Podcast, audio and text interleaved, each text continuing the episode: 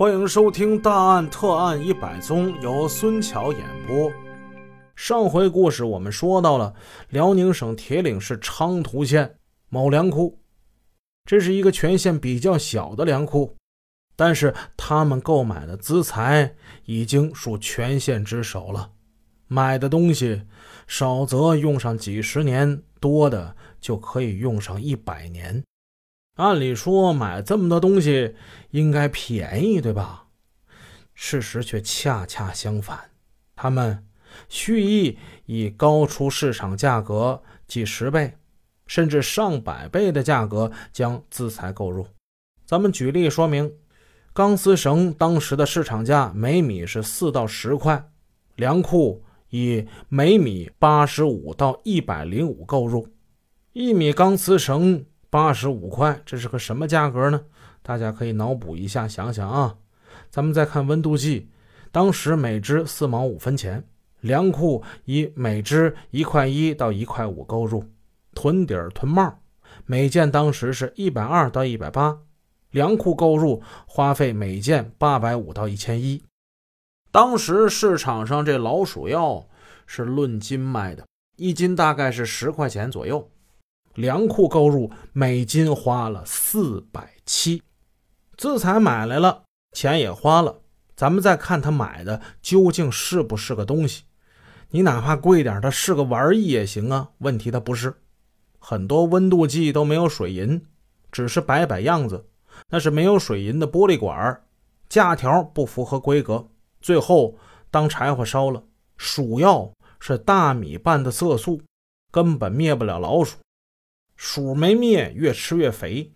席子的标准规格为长五点五米，宽一点六米。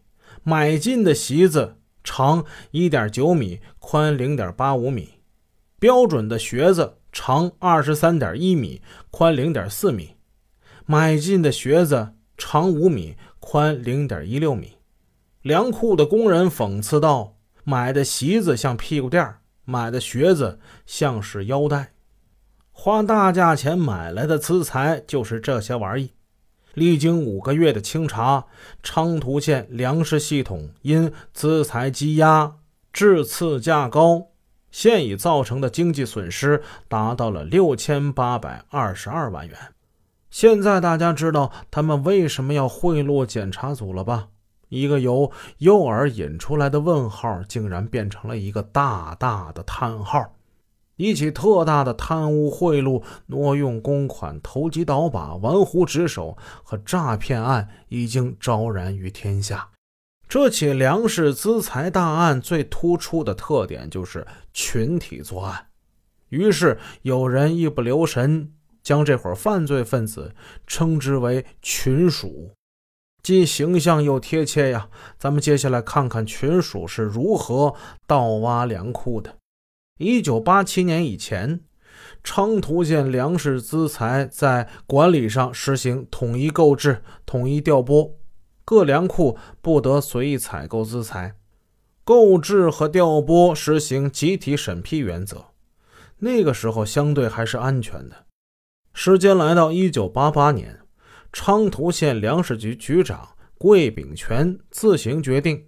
购进资财，只要经过他本人和分局副局长杨茂元批准，各粮库便可自行购入。随着时间的推移，这种购买资财方式中的漏洞逐日显露，结果导致资财的购买出现了失控，渐渐的上至桂炳全、杨茂元各粮库的头头、工作人员以及当地的一些地痞流氓。竟演化到以买卖资财为幌子，不择手段的从事贪污、贿赂、投机倒把等犯罪活动。金钱可是有诱惑力的。仅仅两年之间，在昌图县境内参与倒卖资财、借以从中牟利的，就达到一千五百人之众。于是，当时社会上流传起这样的顺口溜。要发财倒资财，要想富找粮库。在这支浩大的倒卖资财的大队人马之中，直接牵涉到此案的达到四百一十二人，从中获得款额较多的主要有三部分人：一是桂炳全等局领导和粮库的主任，这里边还有党政机关的某些领导干部和一些工作人员，这里边包括了原县政协副主席许连忠等人。第二批呢是领导干部的子女、亲属和朋友。第三批是社会上的闲散人员，还有地痞流氓。此案之中，被市县两级检察机关立为大案要案案犯的就达到五十四人，其中受贿犯罪十三人，贪污罪四人，投机倒把犯罪二十九人，玩忽职守罪四人，诈骗犯罪一人，敲诈勒索犯罪一人，挪用公款犯罪一人。在要案中涉嫌的副县级干部三人，投机倒把犯罪数额在五百万元以上的有两人，三百万元以上的有五人，一百万元以上的有五人，五十万元以上的有七人，二十万元以上的有十人。犯罪人员之中，粮食系统人员占百分之五十，社会闲散人员占百分之三十，党政机关、司法部门、行政执法部门。工作人员占百分之二十，这群以粮库为啃食对象、中饱私囊的人是采用怎样的手段使自己一夜之间暴富的呢？常理之中，我们想象的鼠类应该是溜着墙角、仨瓜俩枣的这种倒腾，但是昌图粮食资财大案之中的犯罪分子可不是这样的，他们动辄几千、几万。乃至几十万的攫取。桂炳全、杨茂元和粮食局储运股长胡万友，他们手中有购买资财的批准权，这一权利滥用起来，就足可以让自己成为富甲一方的人物了。检察院截获了一些条子，这条子写的都很简单，上面的内容是这样的。有的只有几个字：“胡股长，请收他橛子两车。”王主任，请收下屯底帽两百套。就这么简简单单、寥寥几个字，加上桂炳全的签名，这就可以使这批条的持有者赚上一笔。当然，批条的人也不能少了润笔费呀。最终被查获的桂炳全的不正当批条有两百多张。这是查出来的，没查出来的有多少呢？那就不知道了。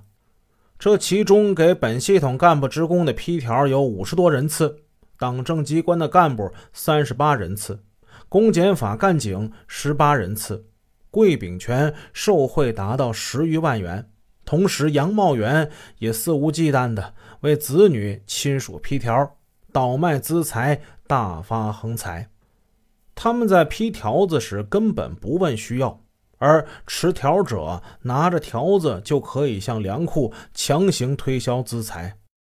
粮库看见这些拿着条子来的人来者不拒，质量如何、数量多少跟谁都没关系。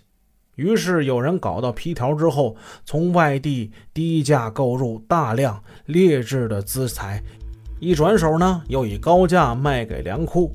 当时的人戏言说：“这批条里啊，能生出金豆子来。”本集已播讲完毕，感谢您的支持，祝您一天好心情。